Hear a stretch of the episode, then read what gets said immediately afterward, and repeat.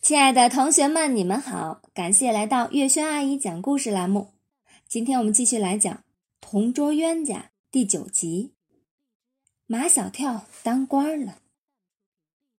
马小跳他们这个自由组合的野炊小组，虽然组合的不能说是百分之百的自由，但生拉硬扯，总算组成了四男四女八个人的小组。四男：马小跳、张达、毛超、唐飞；四女。陆曼曼、夏林果、安琪儿、黄菊。下午放学，各个自由组合的野炊小组留下来开会。各组早已找好了开会的秘密地点，因为这个会很重要。每个野炊小组要决定吃什么，这关系到能不能评上美食小组的问题，属于一级机密，不能被人听了去。马小跳十分卖力地去找开会的秘密地点，找来找去。找到男厕所后面的葡萄架下，新长出的葡萄叶还没有把葡萄架铺满，地上落下斑斑点点的阳光，像撒了一地的金子。这地方怎么样？马小跳十分得意，够隐秘的吧？不怎么样。陆曼曼总是和马小跳针锋相对。女厕所那边也有葡萄架，我们也可以上那边去开会。看两人相持不下，夏林果说：“我们不在男厕所这边开，也不在女厕所那边开，我们另外找地方开。”毛超说：“我知道一个地方，不仅风景优美，而且还绝对隐秘。”大家都问是什么地方。毛超不回答，只说：“你们跟我走就是了。”毛超带领着他们。一路小跑，跑着跑着，马小跳、张达和唐飞便有点明白毛超要他们到带到哪里去了。他们已看见前面那一片在阳光下闪闪烁烁的玻璃瓦，那座豪华气派的仿古建筑，是进去一次就要缴缴费五角钱的厕所，坐落在一片小树林中。他们几个经常上这里来玩。已经到了，这是什么地方呀？夏林果看见了那座建筑物的标志是 WC，怎么还是厕所？毛超指着那片小树林，这难道不是一个风景优美又隐秘的地方吗？毛超说的不错，这确实是一个风景优美又很隐秘的地方。除了上厕所的人，谁会上这里来呀？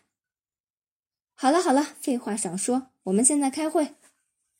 陆曼曼知道毛超是个废话大王，照他这么废话下去，天黑了都开不起来。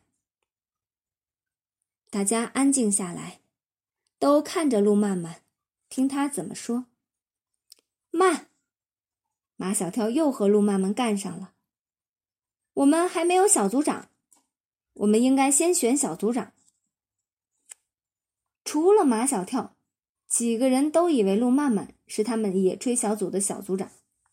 陆曼曼也以为自己是他们的小组长。如果马小跳不是那么怕陆曼曼管他，他才不在乎谁当小组长呢。陆曼曼很快被马小跳气哭了。我是中队长，为什么不能当小组长？马小跳说：“我们是自由组合。”小组长也要自由竞选，选吧选吧，看你们选谁。陆曼曼到一边生气去了。你们选我吧！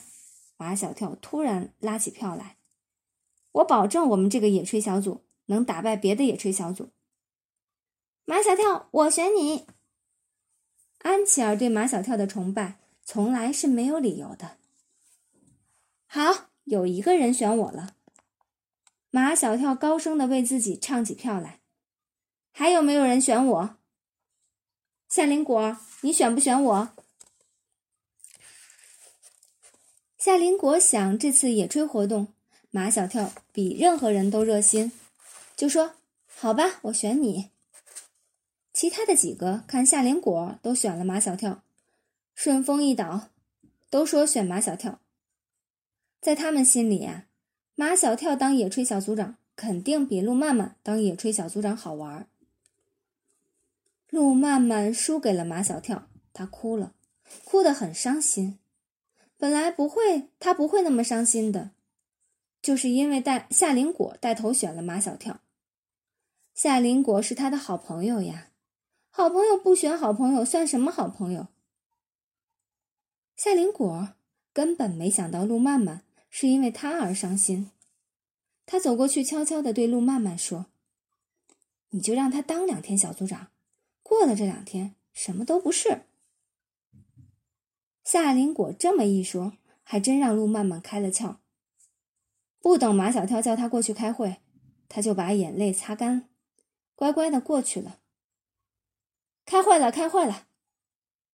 马小跳从来没有当过官，虽然野炊小组长是个很小的官儿，但小官儿也是官儿啊。马小跳决心当好这个官儿。马小跳清清喉咙，决定先来一番就职演说。我非常荣幸的被大家选为野炊小组长。你们为什么要选我呢？我知道有以下几方面的原因。毛超打断马小跳的话：“马组长，原因你就不用讲了。好，原因我就不讲了。我再来讲讲这次野炊活动的意义。”意义你也不要讲了，秦老师已经说过了。唐飞已经很不耐烦，那那我讲什么？马组长你就讲野炊那天我们做什么吃。只有安琪儿不烦马小跳，他一直毫无道理的崇拜马小跳。现在马小跳当了野炊小组长，他更加崇拜马小跳了。马小跳接受了安琪儿的建议，好吧，我来给你们讲讲。我们野炊做什么吃？路曼曼抗议：“吃什么得由大家来说。”这官儿还真不好当。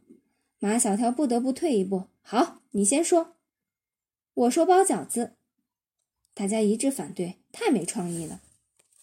夏林果说：“做蔬菜水果沙拉，大家一致反反对。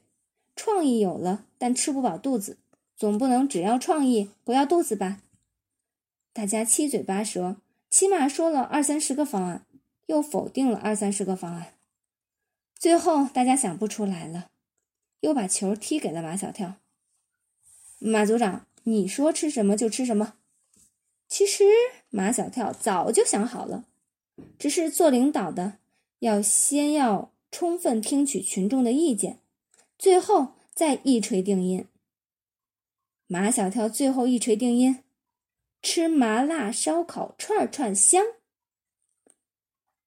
好啦，亲爱的同学们，这一集我们讲完了，感谢大家的收听，下一期节目我们再见啦。